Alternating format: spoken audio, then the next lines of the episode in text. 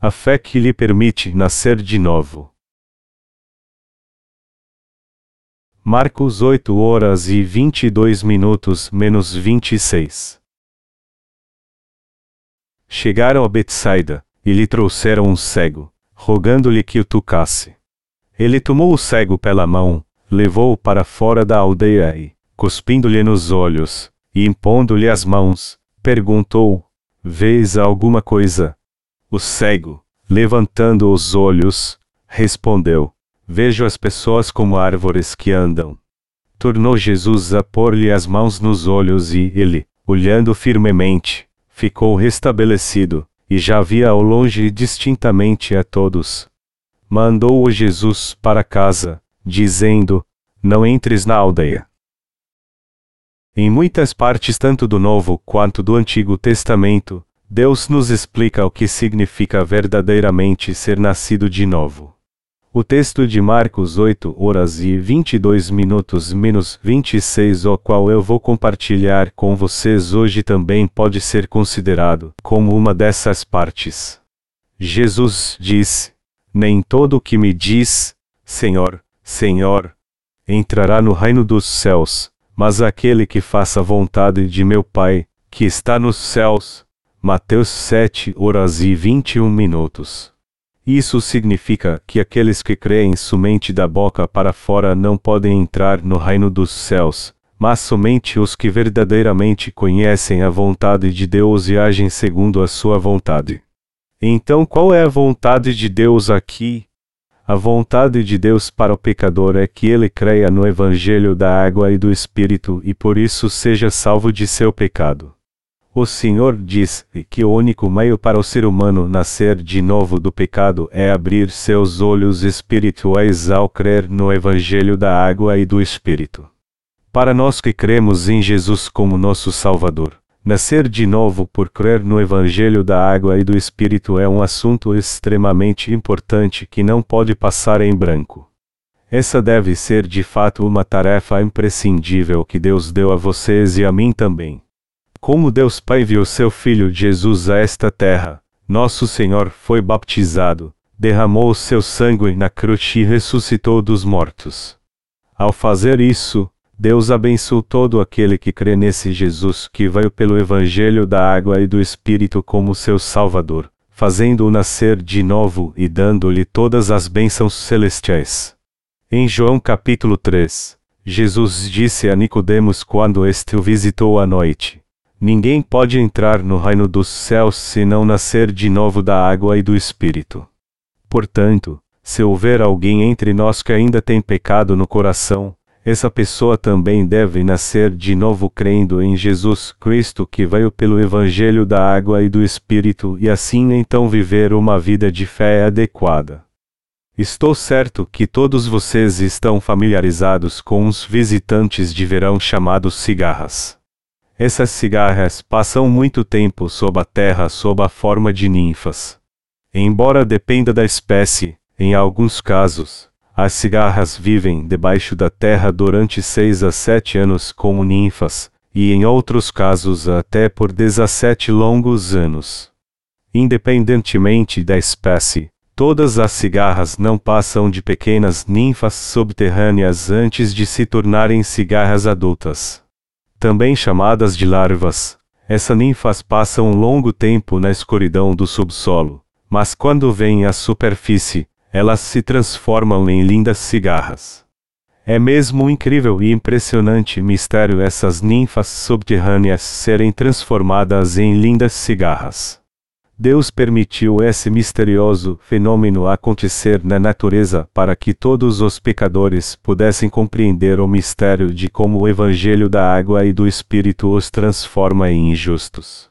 Assim como as ninfas subterrâneas são transformadas em cigarras adultas e ficam totalmente diferentes, Todos nós que vivemos nesta terra também deveríamos nascer de novo como filhos de Deus ao crermos no verdadeiro Evangelho da água e do Espírito, que está em uma dimensão completamente diferente de todos os outros ensinos religiosos. Até hoje, todos nós vivíamos como ninfas. Assim como as larvas de cigarra vivem na escuridão do subsolo sem nenhum tipo de luz, da mesma forma todos neste mundo estão vivendo aprisionados na escuridão do pecado. Davi, um homem de fé segundo a Bíblia, confessou em Salmos 51 2.5: Eu nasci na iniquidade, e em pecado me concebeu minha mãe. Todos que nasceram neste mundo eram iníquos, e foram concebidos em pecado, assim como Davi. Desde que Adão e Eva, nossos ancestrais, pecaram contra Deus, dali em diante todos nasceram em pecado. Você e eu éramos pecadores, nascidos na escuridão do pecado e não podíamos evitar de pecar desde nosso nascimento até nossa morte. Onde seria nosso destino final como pecadores? Deus disse que aquele que tiver pecado não pode jamais entrar em seu reino. É impossível alguém entrar no reino de Deus até com o mínimo pecado. O único destino para todos aqueles que tiverem até o menor dos pecados é o inferno ardente. Foi por isso que Deus estabeleceu isso como punição e lei inviolável para todos cujo coração tem o mais ínfimo pecado. No Evangelho de Mateus, Jesus disse: em verdade te digo que não sairás dali, enquanto não pagares o último centavo. Mateus 5 horas e 26 minutos. Isso quer dizer que aquele que tiver algum pecado irá para o inferno.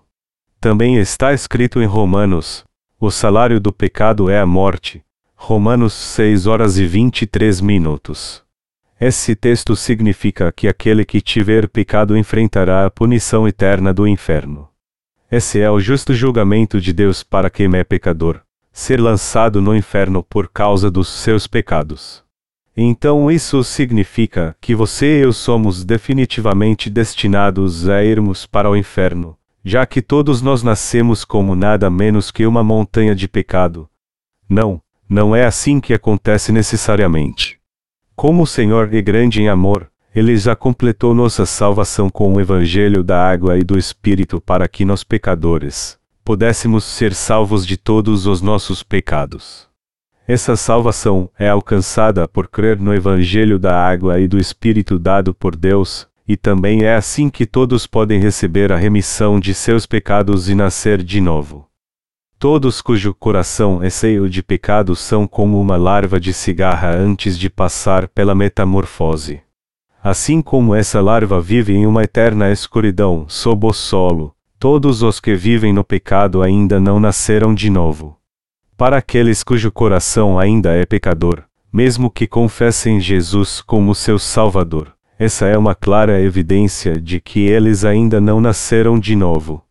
Pelo contrário, aqueles de nós que foram salvos por crerem no Evangelho da Água e do Espírito, agora já nasceram de novo como perfeitos filhos de Deus, assim como uma ninfa é transformada em uma cigarra. Hoje, através da palavra de Deus, o Senhor está nos ensinando que todos devem nascer de novo por crerem no Evangelho da Água e do Espírito. Amados irmãos, alguém que é cego pode curar-se a si mesmo. A Bíblia diz que isso é absolutamente impossível.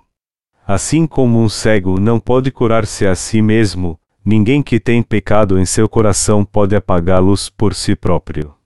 Para você e eu apagarmos todos os pecados do nosso coração, temos que encontrar Jesus Cristo que veio pelo Evangelho da Água e do Espírito. Isso significa que podemos receber a verdadeira remissão de pecados se tão somente encontrarmos Jesus, nosso Salvador, e nascermos de novo por crermos nele. Eu cheguei de Moscou ontem com meus amados pastores. A viagem foi longa, mas não chata, pois eu estava com muita saudade de ver vocês. Hoje, para todos os queridos crentes que vivem na Rússia, eu gostaria de pregar a verdade sobre nascer de novo pelo Evangelho da Água e do Espírito. Vocês ainda não receberam a verdadeira remissão de pecados, embora creiam em Jesus como seu Salvador. Esses pecados ainda permanecem em seu coração. Se estão, tenho certeza que Deus irá purificar todos os seus pecados agora, enquanto vocês ouvem a palavra de Deus.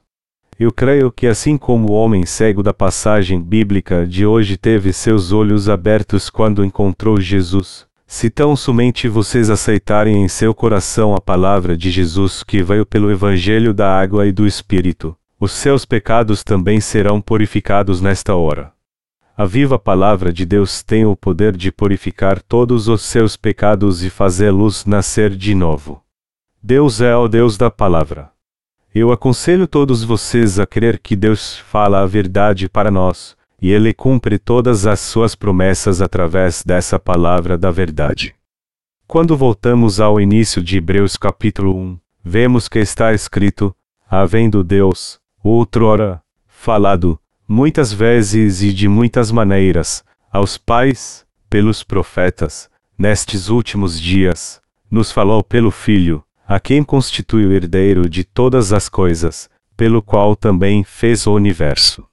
Ele, que é o resplendor da glória e a expressão exata do seu ser, sustentando todas as coisas pela palavra do seu poder, depois de ter feito a purificação dos pecados, assentou-se à direita da majestade, nas alturas. Hebreus 1 2.1-3. No Evangelho de João lemos o seguinte: A palavra de Deus é o próprio Deus, a palavra se fez carne, e esse Deus encarnado é Jesus Cristo. A primeira coisa que você deve crer como crente fiel do Senhor é que a palavra de Deus é a verdade. A Bíblia diz em Hebreus com o poder de Sua palavra, Deus fez os céus e a terra e Ele reina sobre todas as coisas. Isso mostra que o simples fato de estarmos respirando hoje também é graças ao poder da palavra de Deus. Queridos irmãos, o que mais essa viva e poderosa palavra de Deus nos diz? Vamos juntos voltar para Hebreus 1, 2.3. Está escrito claramente: depois de ter feito a purificação dos pecados. Deus salvou de verdade a você e a mim de todos os nossos pecados. Creia nesta palavra. Então, com relação a essa fé, o Senhor estará com você, e ele também irá ensiná-lo o evangelho da água e do Espírito, e através dele ele irá abençoá-lo para nascer de novo. Para nascer de novo, Primeiro você deve sair de seu pequeno mundo criado por suas próprias experiências. Amados irmãos, para que você nasça de novo depois de crer no Evangelho da Água e do Espírito, primeiro você deve sair do pequeno mundo que você criou baseado em suas próprias experiências. Em outras palavras, você deve se livrar dos limites de sua própria experiência a fim de aceitar a verdadeira palavra de Deus sem nenhum impedimento. Todos neste mundo vivem em sua própria redoma de vidro formada por suas próprias experiências. Vocês todos estão vivendo em seu pequeno mundo. Neste mundo formado pelas próprias experiências das pessoas. Todos sabem disso tão bem que podem ir a qualquer lugar facilmente, mesmo de olhos fechados. Você sabe o lugar de todas as coisas. Mesmo um cego consegue viver em seu próprio mundo sem nenhuma dificuldade. Enquanto vivemos neste mundo, tivemos que aceitar várias doutrinas cristãs e experiências religiosas em nosso coração. O nosso pequeno mundo de fé foi construído em cima de nossas próprias experiências. A maioria das pessoas se acostumou a esse falso mundo de fé que conheceram, e vivem confortavelmente nele, esquecendo que eles são pecadores que não receberam a remissão dos pecados e nem nasceram de novo ainda. No entanto, queridos irmãos, se vocês realmente querem nascer de novo por crerem no Evangelho da Água e do Espírito, então é necessário vocês deixarem o seu próprio mundinho. Isso é necessário porque vocês jamais poderão abrir seus olhos para a verdade se permanecerem dentro de sua própria redoma de vidro, a qual já estão tão acostumados. Então, enquanto vocês estiverem nesse pequeno mundinho formado por suas próprias experiências, vocês continuarão vivendo segundo seus próprios preconceitos e interesses. Isso é tirado da vida daquele que segue totalmente a Deus. Viver em um mundo formado por suas próprias experiências é completamente diferente de viver segundo a palavra de Deus. Vamos voltar um pouco para o livro Gênesis. Como vocês sabem muito bem, Satanás enganou Adão, o primeiro homem a comer da árvore do conhecimento do bem e do mal, e assim o diabo fez Adão discernir o bem e o mal baseado em seus próprios conceitos.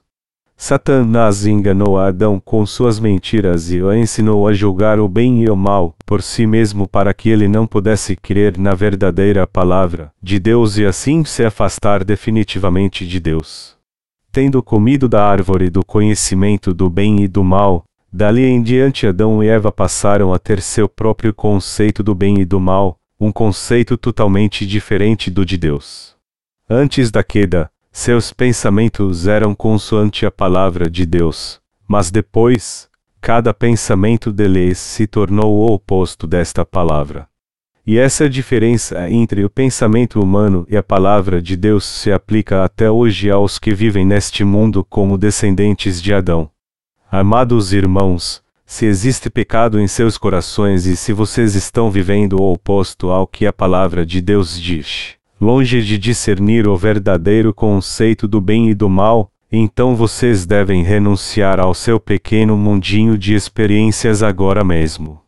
A primeira coisa que nosso Senhor fez ao abrir os olhos do cego foi tirá-lo de seu pequeno mundo de experiências. Todas as crenças que você manteve enquanto estava confinado em sua redoma de vidro, tais como as doutrinas cristãs que ensinam somente o sangue da cruz, estão todas erradas. Se você quiser encontrar a verdade do Senhor e crer em Sua palavra, você primeiro deve se libertar dessas crenças erradas. O livro de 2 Reis capítulo 5 fala sobre o general Naaman, Naaman era o comandante do poderoso exército da Síria, mas ele era leproso. Apesar de fazer de tudo, ele não conseguiu ser curado de sua lepra, e no final, ele teve que ir diante de Eliseu, o servo de Deus. O general Naaman esperava que Eliseu impusesse suas mãos sobre ele e orasse. Contudo, Eliseu simplesmente mandou o seu servo ir até ele e transmitindo a palavra de Deus, Disse-lhe: Vá até o rio Jordão e mergulhe na água por sete vezes. Sua pele ficará limpa como a de um bebê. O general Naaman não entendeu nada. Foi porque a mensagem que foi enviada por Eliseu não fazia nenhum sentido no pequeno mundo que ele vivia. Como Naaman ainda não havia saído de seu pequeno mundo de experiências, ele ficou com muita raiva e disse: Em meu próprio país, a Síria, Existem rios maiores e mais limpos que esse rio Jordão.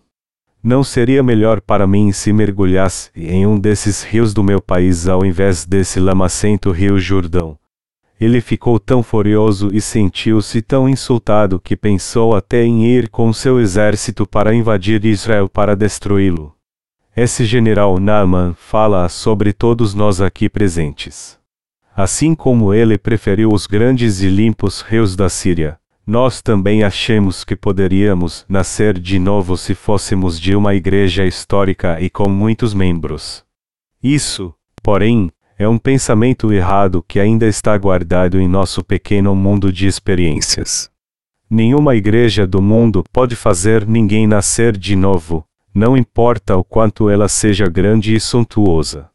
A benção de nascer de novo somente pode ser alcançada em um lugar que prega o Evangelho da água e do Espírito de acordo com a palavra de Deus. Em outras palavras, você só será purificado dos seus pecados se crer no Evangelho da água e do Espírito, e só aí então você será curado tanto da sua lepra espiritual quanto física para ficar como uma criança. Tomado de raiva pela mensagem de Eliseu, que disse-lhe para mergulhar no rio Jordão. O general Naaman não conseguiu dominar sua ira, e como dito anteriormente, ele pensou até em invadir Israel por vingança. Todavia, um de seus subordinados aproximou-se e disse-lhe: General, se Eliseu tivesse dito para você fazer algo mais difícil, você não o faria. Se é assim, por que você não crê simplesmente na palavra de Deus? já que é só isso que tens que fazer. Ouvindo isso, o general Naaman mudou seu pensamento e creu nesta palavra, indo até o rio Jordão e mergulhando nele sete vezes. Naaman ter mergulhado na água sete vezes não significa que ele empregou seu próprio esforço para ser curado. Só significa que ele creu na palavra. Ou seja, Naaman saiu de seu pequeno mundo de experiências e aceitou a palavra de Deus exatamente como ela é. O que aconteceu com sua lepra? Se você está curioso, olhe no segundo livro dos Reis 5 horas e 14 minutos. Então, desceu e mergulhou no Jordão sete vezes, consoante a palavra do homem de Deus, e a sua carne se tornou como a carne de uma criança, e ficou limpo. Foi um resultado óbvio a pele desse leproso ter sido totalmente curada e ter ficado como a pele de uma criança. Espiritualmente falando, a lepra mencionada na Bíblia pode ser interpretada como uma doença que todos têm. Assim como o general Naaman foi curado de sua lepra ao crer na palavra de Deus da maneira como ela é, é também quando cremos nessa palavra que somos purificados de todos os nossos pecados imundos. Apesar disso, várias pessoas que ainda não deixaram o pequeno mundo de suas experiências para trás, pensam que seus pecados podem ser apagados só por serem voluntários em alguma boa causa, praticando o ascepticismo ou exercitando a autodisciplina. Esse, todavia, é um conceito errado. Deus disse em Jeremias: Pelo que ainda que te laves com salitre e amontoes potassa, continua a mácula da tua iniquidade perante mim. Jeremias 2 horas e 22 minutos. Isso significa que seus pecados só são purificados quando você crê na palavra do Evangelho da remissão, o Evangelho da água e do Espírito. Da mesma forma, nosso Senhor deixa claro aqui que todos os pecados do seu coração só são apagados quando você deixa seu pequeno mundo experiências e aceita por completo a palavra do Evangelho da água e do Espírito. Será que existe alguém aqui que pensa que pode entrar no céu só por fazer orações de arrependimento e ser santificado? Você acha que pode entrar no céu se viver uma vida honesta e guardar a lei de Deus como todo zelo? Você ainda está inseguro quanto à autenticidade do Evangelho da água e do Espírito o qual Jesus lhe deu? Se está, essa é a prova que mostra que você ainda não deixou seu pequeno mundo experiências. Se há alguém aqui que pensa assim, agora é a hora de jogar fora esses pensamentos. Vocês precisam deixar esse pequeno mundo de vocês. Todo esse tempo vocês creram ardentemente no Senhor enquanto viviam em seu pequeno mundo de experiências, mas qual é a sua condição agora? O pecado de seu coração não desapareceu, mas continua ali. Esse é o momento para você largar essas crenças errôneas de lado, pois você jamais entrará no reino dos céus com essa fé baseada em suas próprias experiências. Só há um meio de escapar desses pecados, e é encontrando o Evangelho da água e do Espírito dado pelo Senhor e crendo nele de todo o coração. O general Naaman foi totalmente curado de sua lepra porque ele encontrou Eliseu, o servo do Senhor, ouviu dele a palavra de Deus, e creu nela exatamente como ela é.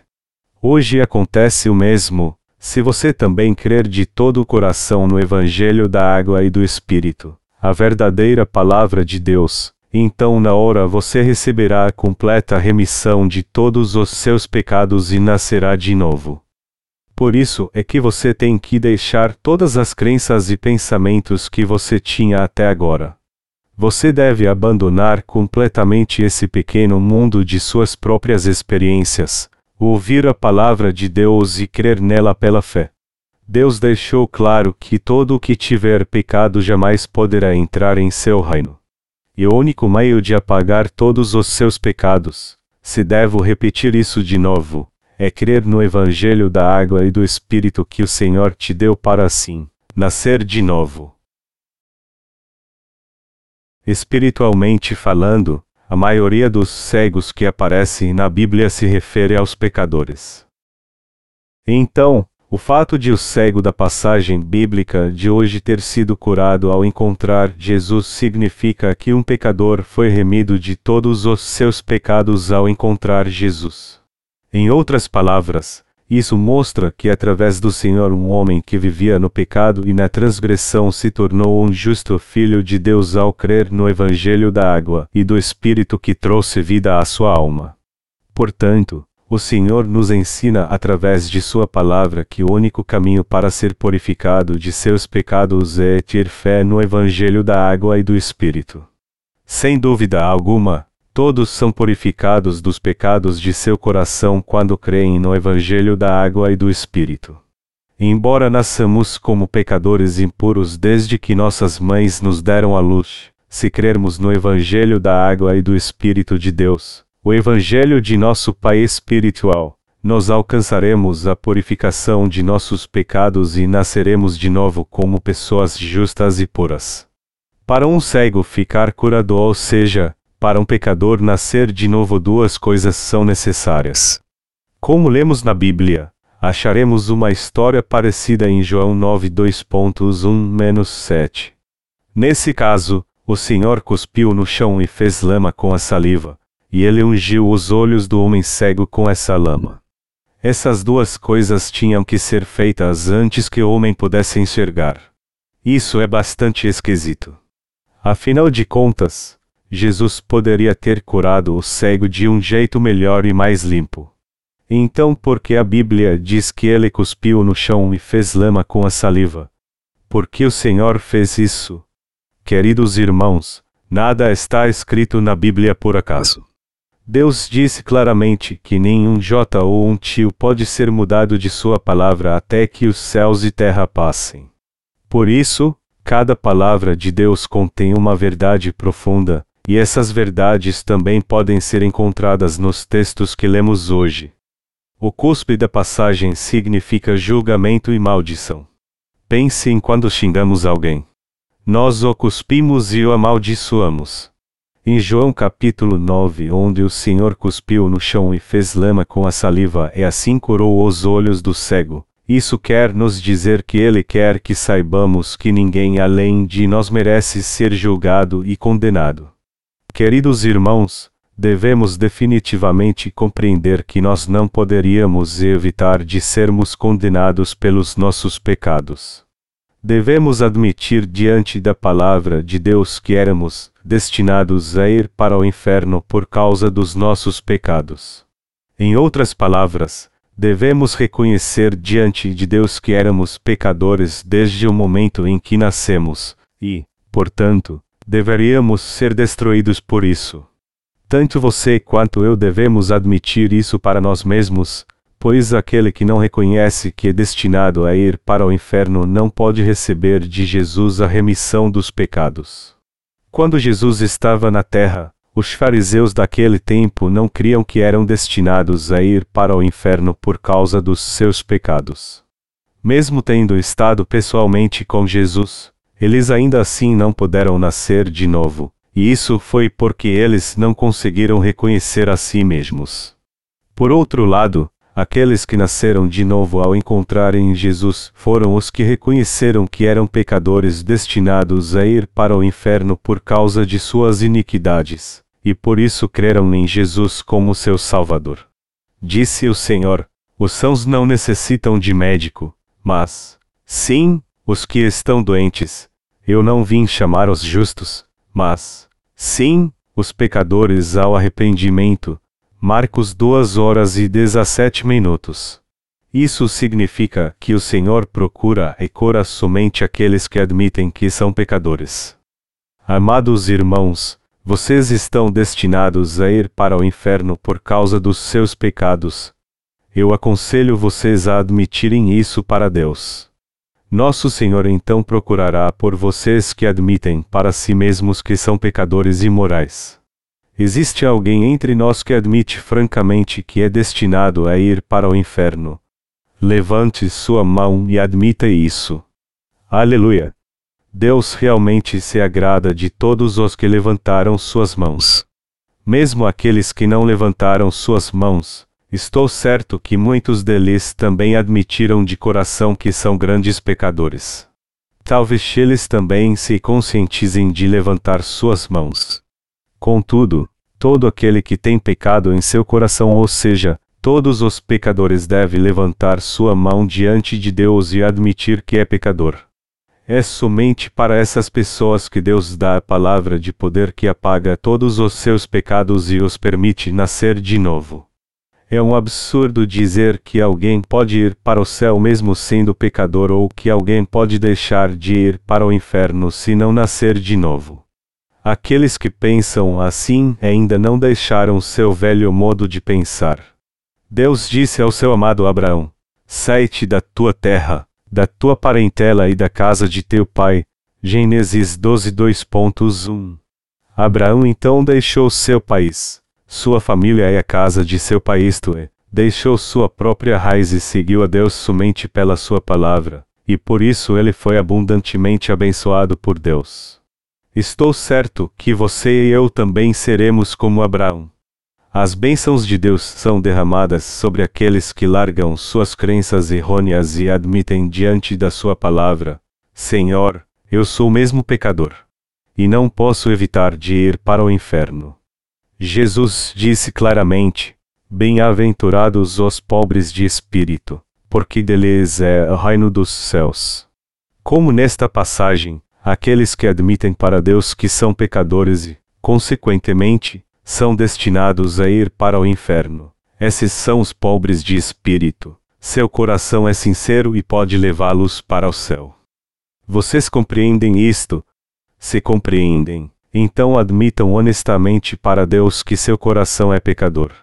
Isso serviu para nos fazer entender por que nosso Senhor cuspiu nos olhos do cego. Ao cuspir nos olhos do cego, Jesus estava querendo nos dizer: vocês todos estão destinados a ir para o inferno porque têm pecado em seus corações. O que Jesus fez depois? Ele impôs suas mãos sobre o cego e tocou em seus olhos.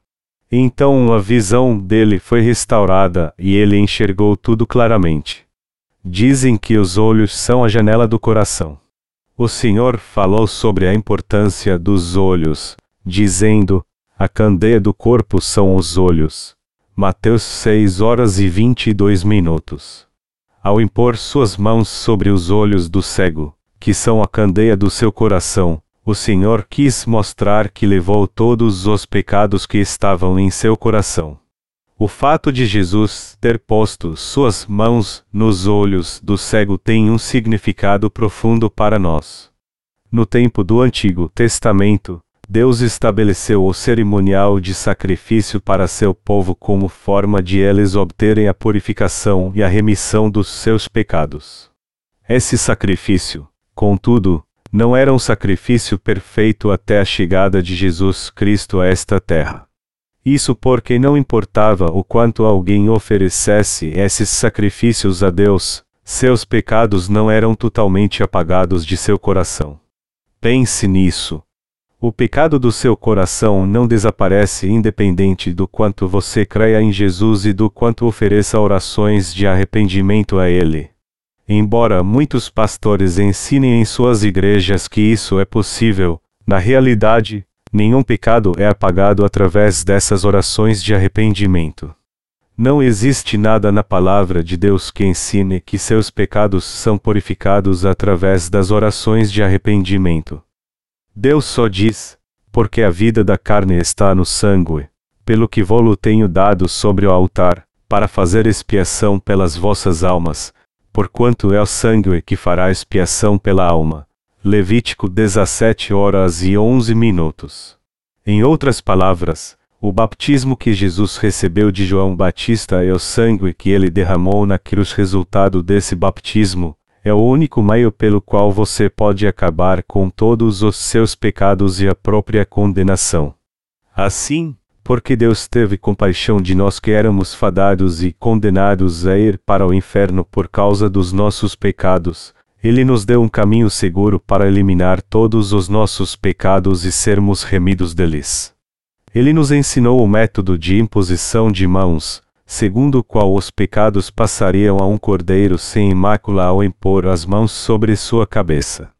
Quando voltamos ao livro de Levítico no Antigo Testamento, vemos que muitas passagens registram como os pecados de alguém passavam para um cordeiro ao serem impostas as mãos sobre ele. Você deve passar seus pecados para Jesus pela fé. No ritual de oferta pelo pecado no Antigo Testamento, que era feito pelos israelitas, onde os pecados eram perdoados, o primeiro requisito era um cordeiro sem mácula. É claro que outros animais também eram usados para o sacrifício, tais como bois, vacas e bodes, mas hoje eu vou usar o cordeiro como animal de sacrifício.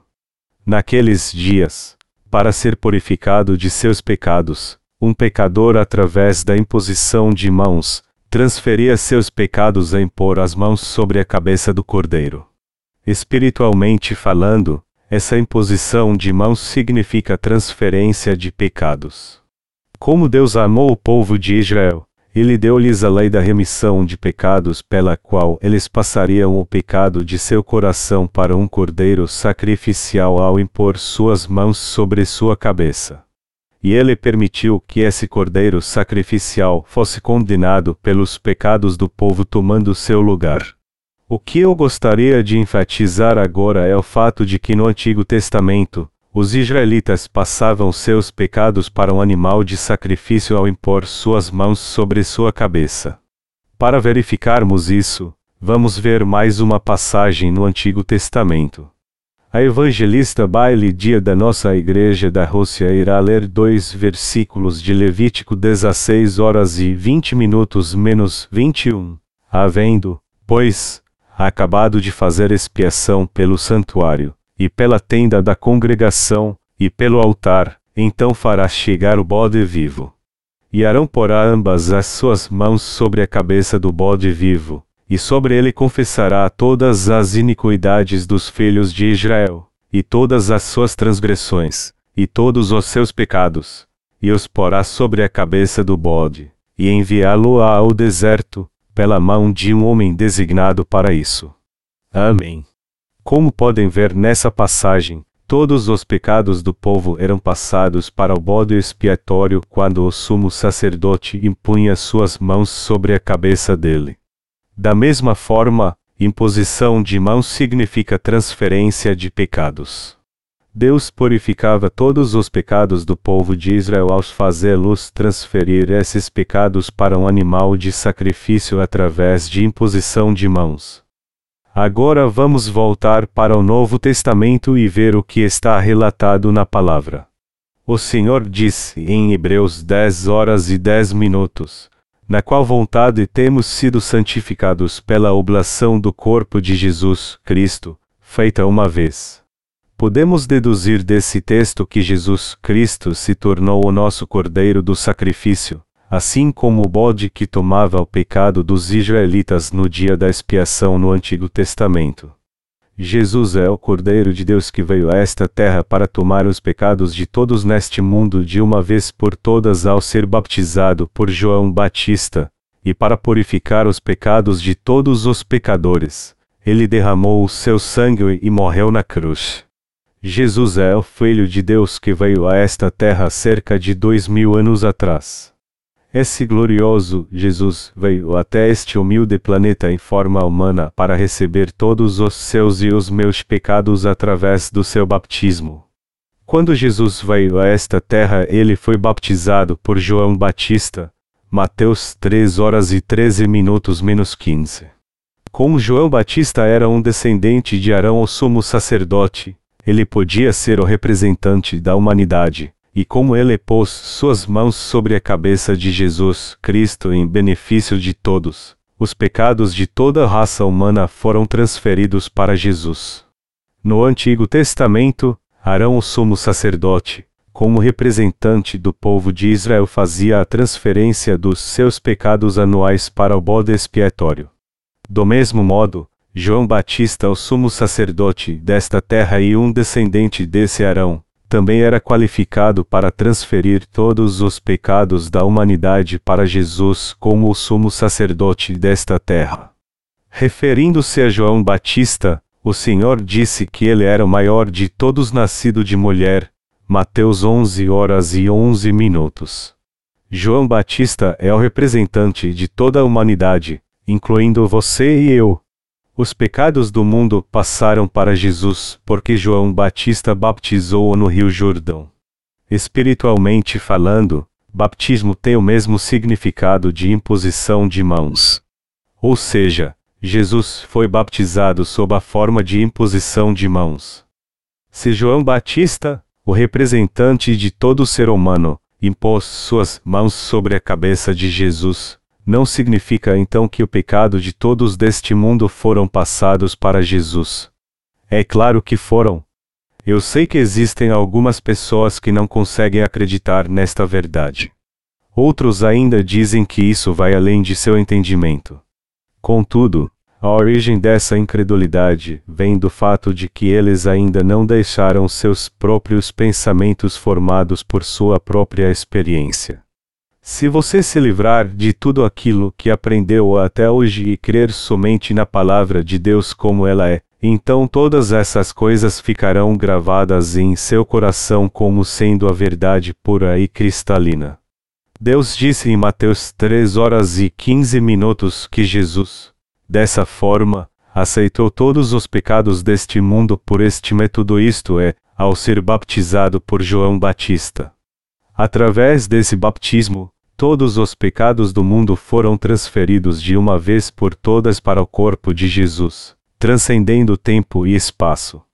Nenhum outro além desse Evangelho da água e do Espírito se constitui na verdade da vida. Deus Pai purificou todos os nossos pecados de uma vez por todas com o mistério da imposição de mãos e do baptismo de Jesus. Portanto, se realmente cremos no Senhor, então é nosso dever natural aprendermos sobre o Evangelho da água e do Espírito e também colocarmos nossa fé nele. O Senhor diz: Ainda que os vossos pecados sejam como a escarlata, eles se tornarão brancos como a neve ainda que sejam vermelhos como o carmesim, se tornarão como a lã. Isaías 1 hora e 18 minutos. Como agora nós recebemos a remissão de pecados e nos tornamos brancos como a neve por crermos no Evangelho da água e do Espírito, não devemos nunca voltar para o nosso pequeno e passado mundo de experiências. A cada momento, até o dia de darmos nosso último suspiro, Devemos todos confiar no Evangelho da água e do Espírito que purificou todos os nossos pecados e nos permitiu nascer de novo. E é por essa fé que devemos seguir o Senhor.